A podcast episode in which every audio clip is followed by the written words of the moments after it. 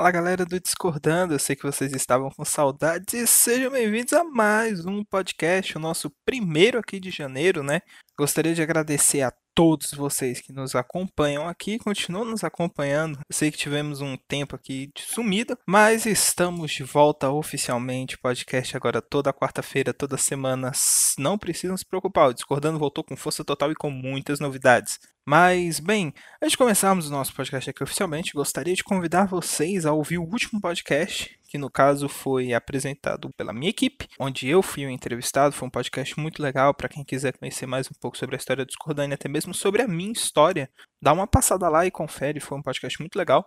Para começar o nosso episódio, eu gostaria primeiro de dizer que foi um episódio muito difícil de ser gravado, conciliar nossa agenda mas é um episódio muito, muito, muito especial, porque a pessoa que está aqui hoje presente conosco é a tia Vivi. Ela é formada em Química, ela é professora e, inclusive, ela foi minha professora durante o ensino médio. Então, eu só tenho a agradecer por ela estar aqui hoje. E é um prazer muito grande ter ela aqui de verdade, porque foi uma pessoa que sempre me apoiou muito e ter ela aqui no Discordando é algo muito especial para mim.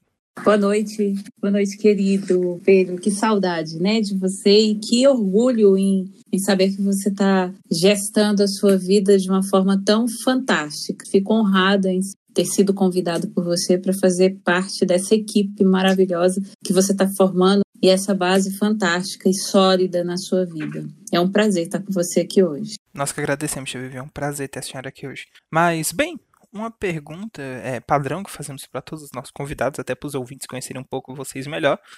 É, quem é você, Tia Vivi? Fala um pouco da sua história, é, como a senhora chegou até aqui. É engraçado e quase que impossível você poder olhar para dentro de si ou então olhar para você e se descrever. Eu sou uma pessoa dinâmica, um espírito muito grato. Por onde eu passo, eu tento deixar o melhor de mim né, para o outro. Eu acho que a gente tem que tentar ser o mínimo agradável e educado. Tive a minha trajetória marcada pela área da química com a professora de ensino médio que eu tive, que hoje ela é uma policial. Me descobri no curso de química dentro de análise, dentro de laboratório. E é o que eu gosto de fazer. Não foi fácil, é uma trajetória muito difícil para quem sai da, da escola e vai a campo, porque você sai da escola com vários projetos, né?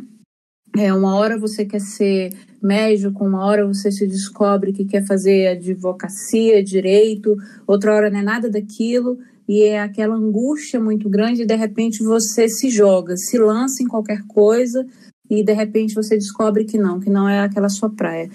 Que bom que comigo não foi assim, né? Eu sempre decidi, é, eu decidi, aliás, muito cedo, é, o curso que eu queria fazer. E sempre tive em mente que as nossas escolhas né, nos levam onde a gente quer chegar. E se eu tivesse sido frustrada no, no, ao longo do, do percurso do, do curso, né, eu com certeza teria mudado a rota. Mas que bom que deu certo. Eu me casei durante esse processo, é, tive que trancar parte do meu curso porque eu engravidei, a minha, minha gravidez foi de altíssimo risco, né? mas sempre ali na expectativa do outro dia e do voltar, né? Retomar a minha vida. E assim foi, né? Minha filha cresceu e eu retomei tudo de volta, né, para mim. E, e hoje estou aqui, né, fazendo o que eu gosto mesmo, de verdade. E o que eu gosto me traz é, secundariamente aquilo que eu preciso para me manter. É, tenho, tenho outros projetos, né? O meu projeto maior é ser perito, né? Perita, aliás, da, da polícia. É, é algo que eu gosto muito também, mas com certeza não abandonaria a educação, né? Seria uma coisa paralela na minha estrada. E é isso, e eu tento salvar vidas. E como te viver que você tenta salvar vidas? Eu tento salvar vidas é, no momento em que eu levo o meu conhecimento aos outros, né? E abro realmente esse leque em todas as vertentes e tento mostrar para o outro que se ele tiver 1% de possibilidade, ainda há possibilidade de ser melhor. Eu sou isso. Tia Vivi.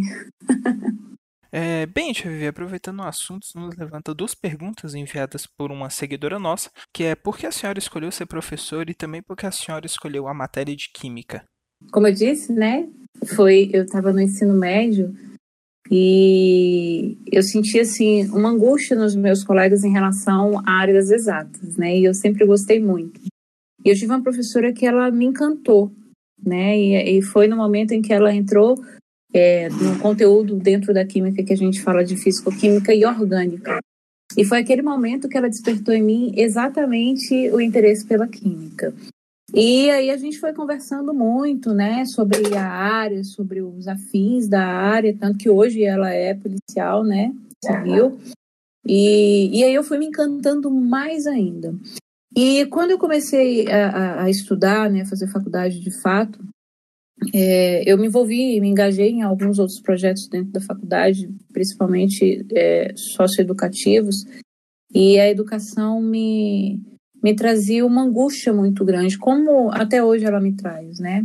Porque eu acredito que aonde é, existe um livro e aonde existe uma pessoa que tem a, a vontade, a ânsia de poder ler, saber ler, e não simplesmente ser um analfabeto funcional, mas de saber ler e saber interpretar aquilo que está dentro daquele livro, ou de um, um rodapé de, de parada, ou simplesmente ler né, e entender ali o enunciado de um texto, isso é, isso é muito importante, mas o que a gente vê hoje, é, infelizmente, né, é, Brasil, falando Brasil, é que essa massa que precisa da educação, ela não tem acessibilidade.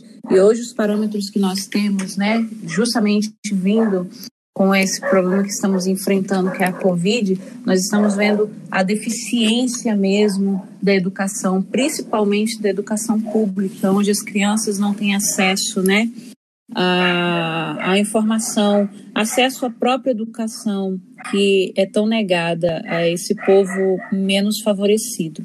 E aí, pensando nessa, nessa vertente, eu me tornei também professora porque é onde eu falei, eu procuro salvar vidas. E eu acredito que quando a gente é, humaniza e, e é humanizado, você consegue resgatar vidas de lugares que a gente jamais acredita que aquela criança vive, que aquela criança traz por trás dela.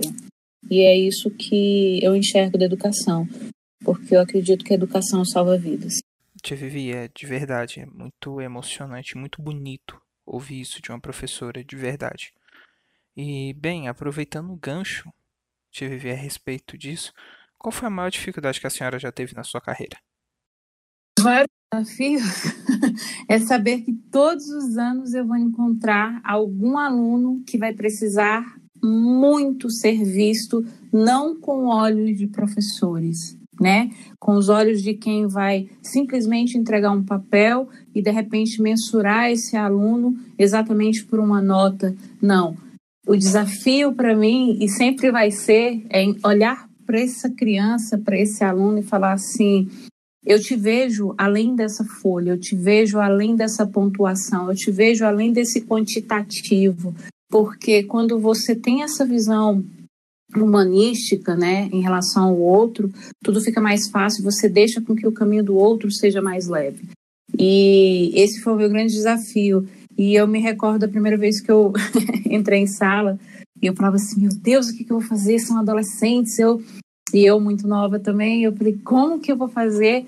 E eu lembro que eu entrei e eu olhei para eles, eles olharam para mim, era uma turma assim de 100 alunos e eu falei assim, agora, né?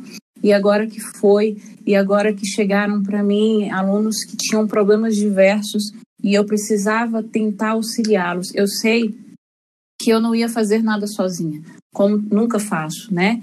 Mas só pelo fato de você estar tá ali e ser um bom ouvinte, isso já faz com que a carga seja menor.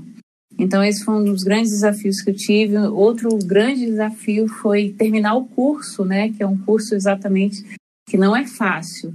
Então, por diversas coisas, a dificuldade não é só no curso em si, a dificuldade de você se manter no curso, a dificuldade de você estar todos os dias na faculdade, né? A dificuldade é porque às vezes você é o aluno mais velho da turma e tem uma galera nova que chega e que sabe que não, e a gente sabe que eles não vão querer nada, né? Assim de início e você está ali tentando buscar um lugar ao sol.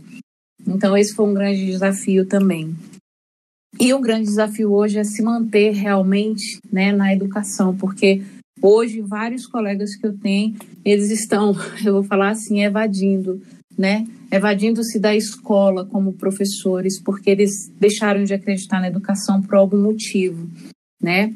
Então, é, esses foram os meus maiores desafios, eu creio. É, bem, tia Vivi, nossa audiência é bem nova, em torno de 14 a 25 anos. Qual conselho a senhora daria para quem está saindo da escola e indo para a universidade? É complicado a gente falar sobre isso, né? Que nem, eu, que nem eu falei, eu também saí dessa forma, né? Às vezes, assim, eu pensava, eu vou fazer isso, eu vou fazer aquilo, mas lá no início, quando eu conheci essa professora, né, no meu médio, e, e foi exatamente no, em meados do segundo ano que eu decidi realmente o que eu queria fazer, que era química. E, e tem muita coisa com a família, né? A família quer muito um doutor. Isso é uma coisa, um conceito que vem de muitos anos atrás. E às vezes a família, os pais, eles não entendem que aquele menino, ele precisa ser visto como um indivíduo. É ele que decide o que ele vai ser. É o que ele vai fazer que vai definir o que ele vai ser e o que ele vai ter como sucesso, né? Como dinheiro, ok? Por quê? Porque as pessoas têm projetos, né? Eu costumo dizer que as pessoas não têm sonhos, a gente tem projetos. E a gente põe datas, né? A gente coloca tempo, tem um limite, um médio ou longo, mas a gente precisa é, priorizar datas. Então, o conselho que eu dou para esses adolescentes de hoje, né, que estão saindo da, da, do nível médio, enfrentando né, uma faculdade, é que eles estejam pelo menos conscientes né, daquilo que eles querem. Às vezes a gente fala em faculdade, mas o menino está ali despontando para uma área empresarial. É, de repente a gente fala numa faculdade, mas o menino está querendo sair da, do, do ensino médio para fazer um concurso público. Né? Mas ainda a grande demanda, e principalmente pela pressão familiar, é que o menino curse realmente né, os melhores cursos. E às vezes isso frustra, porque você deixa de olhar né, para aquela criança e entender o que ele quer e aceitar de fato o que ele quer, porque a escolha dele é que vai torná-lo um bom profissional. E, consequentemente, ele vai ser rentável para o mercado e para ele próprio. Né? Então, eu acredito que seja, tenha que ser dessa forma, né? O, o a criança ela precisa ser vista, ela precisa ser ouvida e aceitar e acatar, colher né, a sua decisão. Por mais que a decisão dessa criança seja contrária desse, ao que vai ser imposto à família, né, ele tem que ser ouvido. Eu acredito fielmente nisso, incentivado. Eu acho que isso vai muito mais, né, da família em acolher essas questões do que o próprio menino, né, o próprio aluno. Por quê? Porque ele tem várias incógnitas na cabeça. Ora, eu quero seguir por isso. Ah, mas o meu melhor amigo vai para esse curso. Ah, eu acho que eu vou fazer esse curso também. Ah, mas meu pai e minha mãe, eles querem muito que eu seja médico. Será que realmente esse menino, ele tem, né, esse feeling para ser médico? Será que esse menino realmente quer ser médico? E aí você frustra essa criança. Por quê? Porque você não escuta, você só impõe, então, uma das coisas que eu falo mesmo, né, principalmente para os pais, ouçam mais os seus filhos, porque o caminho no final é dele. A jornada no final é dele. Você só vai caminhar no paralelo. Então, as escolhas dos seus filhos, elas são muito importantes. E a gente tem que acolher. O que a gente pode fazer é, é de repente, consertar ali, né? Viabilizar o caminho. Mas ditar o caminho que eles vão percorrer, isso jamais. Então, que eles tenham consciência do curso, né, que eles queiram fazer. Acho que vai surgir dúvidas várias ao longo da jornada acadêmica de vocês, vai surgir várias dúvidas. Mas aí tem vários, né, psicólogos que hoje trabalham norteando exatamente essas carreiras que vocês querem, né? E ajudando você a decidir um curso que realmente tenha seu perfil. E sempre, gente, a família é muito importante nesse trajeto, certo? A família tem que fazer essa ponte com o filho, ela tem que acolher aquilo que o filho quer. Por quê? Porque no final a estrada é dele e de repente uma escolha mal feita, né, mal acolhida, porque a criança espera a família chegar, né, a família acolher. Então se a família acolhe, pô, pronto, o menino tá com a vida ganha. É isso que eu vejo. Bem, Tia Vivi, aproveitando que falamos a respeito dos tempos que estamos vivendo, é, a senhora que é professora de escola, como está sendo essa experiência de dar aula online, sendo que foi tudo muito da noite para o dia, ter que mudar tudo para o EAD? Como foi essa experiência como professora? Ufa, Pedro. complicado, muito complicado na situação que é, eu não sei se eu, eu não sei se devo falar, né, essa palavra, mas parece que nós somos analfabetos tecnológicos, né? Todos nós professores. Um ou outro domina realmente essa ferramenta porque gosta, né? É, essa galera mais jovem, os professores mais jovens, né, que já veio justamente dessa era tecnológica, tem sido muito mais fácil. Para nós que já viemos lá do século passado, é, tomar conta né, desse universo tem sido um desafio muito grande. Mas, é claro, né, nós aprendemos, de fato aprendemos a trabalhar né, com a ferramenta que é a tecnologia. E esse momento em que nós estamos passando, né? Então, o que, que acontece? É, nos dias de hoje, né, trabalhar com a tecnologia tem sido muito, muito, muito difícil. Não para essa gama de professores que veio agora, né? Professores mais novos. Nós somos do, do século passado. Então, nós não fomos, não nos ensinaram na faculdade. Aliás, eu acho que nem se mensurava viver uma, um, um momento desse, um momento histórico como esse, né? Então, nós tivemos muito desgaste emocional, principalmente pelo fato da doença em si, né, da pandemia. Tivemos aí um desgaste psicológico, físico, porque às vezes as pessoas falam assim: ah, tá em casa, tá de boa. Não, nós começamos a trabalhar dobrado. tive colegas que viravam à noite tentando trabalhar com, a plataforma, entender exatamente esse mecanismo e muitos não conseguiram, né? Eu tive colegas que pediram realmente para serem afastados o que é uma pena. Por quê? Porque a demanda estava muito grande. E eu acredito que não só né, essa demanda de trabalhar com tecnologia, mas é emocional. Envolve muitas coisas, né? E no momento em que você fica recluso e que você tem que se olhar e falar assim, eu tô comigo sozinho, e você começa a descobrir coisas em você que de repente você deixava sempre assim, não, amanhã eu vejo, porque sempre tinha alguma coisa mais importante, sendo que o mais importante é você. Aí a gente sempre colocava no canto e ia, não, vou trabalhar. E aquilo ia ganhando, né, o seu dia, ia tomando outra forma, e você ia esquecendo dessas coisas que precisavam ser resolvidas. Então, isso tudo veio junto, né? Você se redescobrindo como profissional, você tendo uma demanda de trabalho dobrada, você não dormindo muito bem, e aí o que, que acontece? Todo mundo virou um caos. Hoje sim, hoje a gente está mais tranquilo, hoje a gente consegue trabalhar com um pouco mais de alívio, né? Os alunos também já entraram no ritmo, e sim, agora nós estamos preparados para a nova jornada, ou seja, a próxima página desse livro que a gente ainda não sabe como será.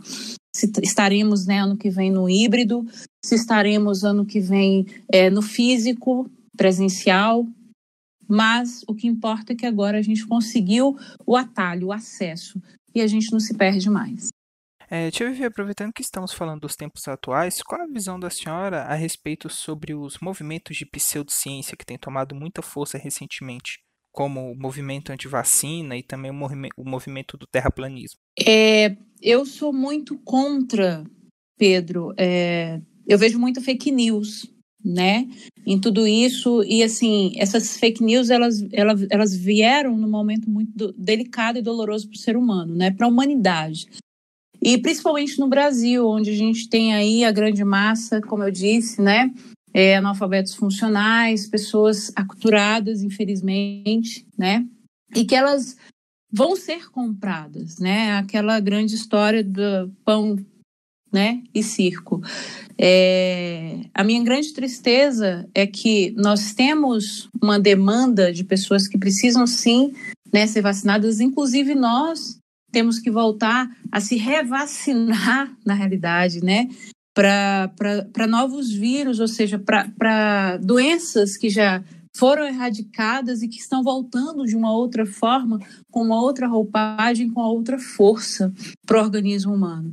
E aí vem alguém né, e publica que isso pode causar isso, isso, aquilo, e as crianças estão deixando de ser vacinadas com vacinas que são preventivas para a vida, né? Então eu sou muito contra a essa situação. Sou a favor, sim, dessas campanhas de vacinação. As pessoas precisam ter consciência, os pais precisam acreditar que as vacinas elas salvam vidas. É, bem, Vivi, aproveitando que estamos falando sobre ciência, uma pergunta de uma seguidora foi se a senhora já passou por algum tipo de machismo dentro do mundo da ciência. Sempre. Nós, mulheres que estamos a, na, ocupando a cadeira da ciência, a gente vai sempre ser uma Marie Curie, né? Frente a um homem. É, a nossa representatividade é, é, talvez ameace um pouco, eu não sei dizer por que disso, né? É, esse machismo exacerbado, uma coisa que já vem há longos anos e que hoje, né, nesse século, a gente ainda tem que enfrentar essas situações, ter que se provar o tempo inteiro. E eu digo não só de colegas de cadeira, eu digo de próprios alunos também, né? Eles ficam o tempo inteiro tentando provar né, de provar que você sabe que você não sabe. Então, assim, é, é muito triste viver isso nos dias atuais, né? É muito triste quando você tem esse tipo de preconceito. É muito triste também quando você fala nessa coisa de empoderar a mulher. Por que, que eu tenho que me empoderar? Não, eu já cheguei onde eu tinha que chegar. Foi as minhas custas, foi com os meus pés que eu cheguei onde eu cheguei. Não foi ninguém que abriu a porta para mim, muito pelo contrário, fecharam a porta para mim né? Então, é, eu acredito que nesse momento em que estamos vivendo, e não do momento da doença, mas esse momento de século novo, por que isso ainda, né? Por que, que ainda temos que provar que somos capazes? Por que, que ainda temos que ir à frente e dizer, eu estou aqui por os meus méritos? Por quê? Por que, que a gente tem que ainda sentar na cadeira, né? Eu sou das exatas, eu estou sentando aqui porque eu tenho méritos para isso, eu conquistei esse espaço. E por que, que eu tenho que olhar para o lado e olhar o meu, meu colega torcendo o nariz? Ah, vou provar se ela sabe mesmo. Não, não existe isso, né? Eu, eu acredito, Pedro, que em algum momento, né, essa corda ela vai enfraquecer, porque essa nova geração ela tem se demonstrado muito, né, contra esse tipo de comportamento. E eu acredito que não só esse, né, as mulheres frente à ciência, não essas Maries Curies que nós somos, muito pelo contrário. Eu acredito que essa nova geração que vem, ela vai realmente botar abaixo esse muro de Berlim, certo? Que separa, que faz essa separação, essa sepsia. De fato, eu acredito. E não só na área das ciências, mas em todas as áreas que envolvam gente, seres humanos. É, Tia Vivi, aproveitando o gancho do que estamos falando agora, no último podcast com a professora Gabriela, muitas meninas falaram que se sentiram desencorajadas de entrar na ciência. Qual o seu conselho que você daria para elas? Não desistam. se é o que vocês querem fazer, não desistam não desistam mesmo, sabe? É, eu tive vários colegas também, né, de cadeira que é até interessante falar sobre isso, me veio à mente que professor mesmo, né? Ah, eu vou te dar uma pontuação se você e aí por uma coisa ou outra cedia assim, mas por quê, né? Por quê? Ah, porque a sala tem mais meninos do que meninas. Muito pelo contrário, hoje nós estamos muito mais além do que os homens nessa situação. Nós estamos, de repente, de igual para igual.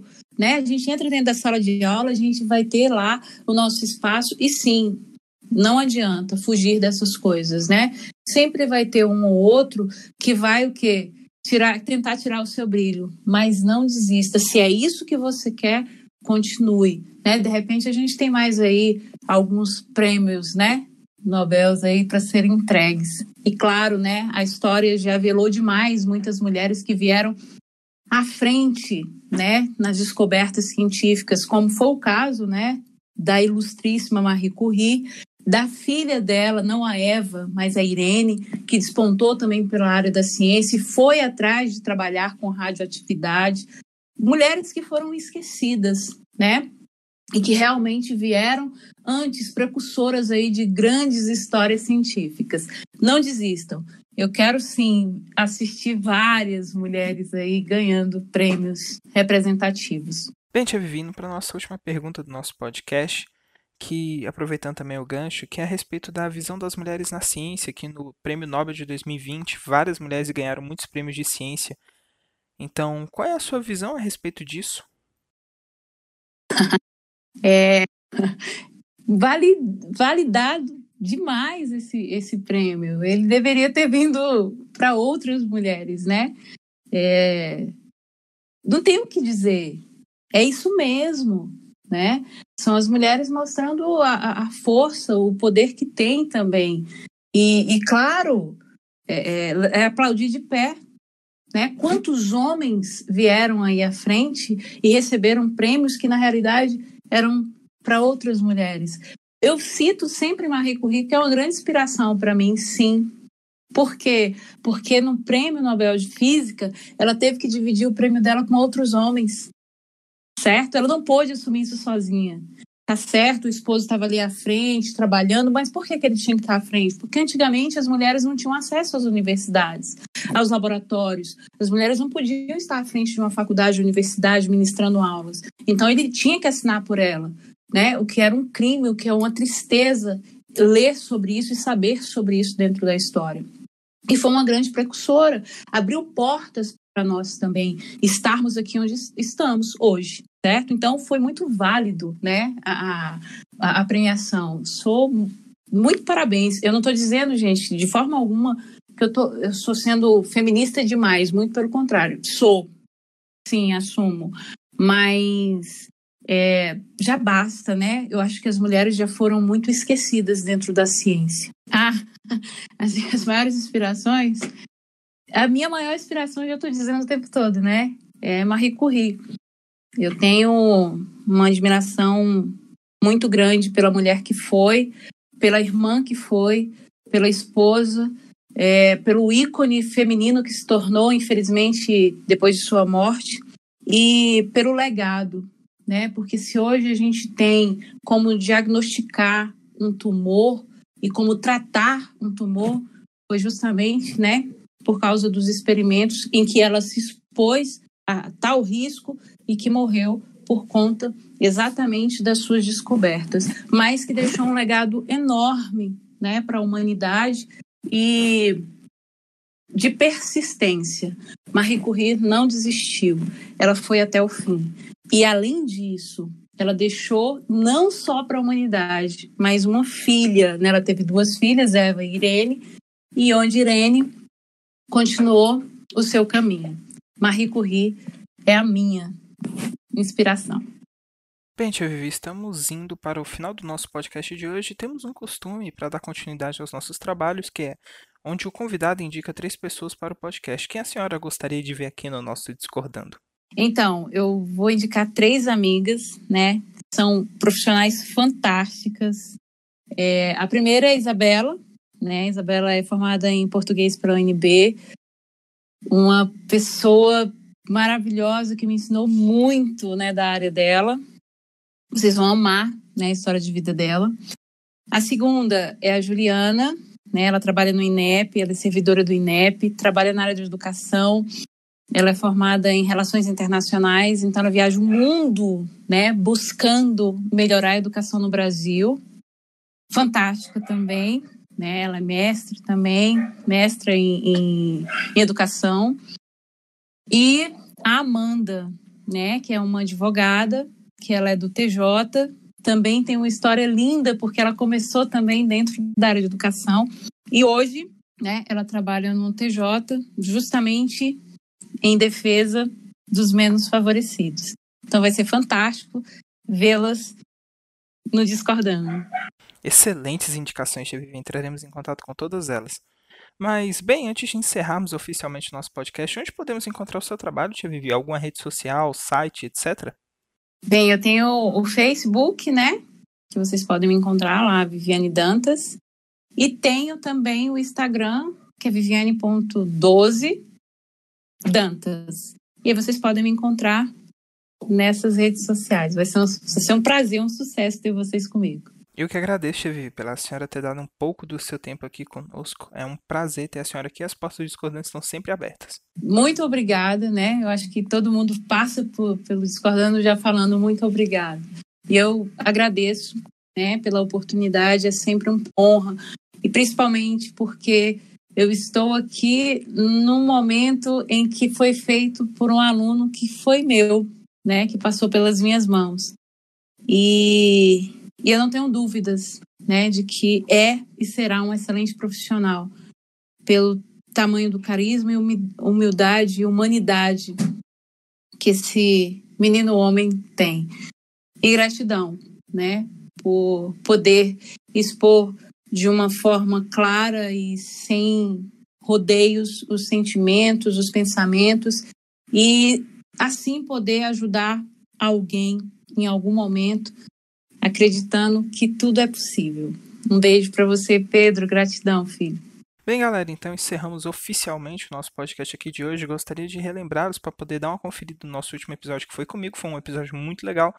E também conheça também os outros episódios. Já tivemos muita gente bem legal aqui no nosso podcast.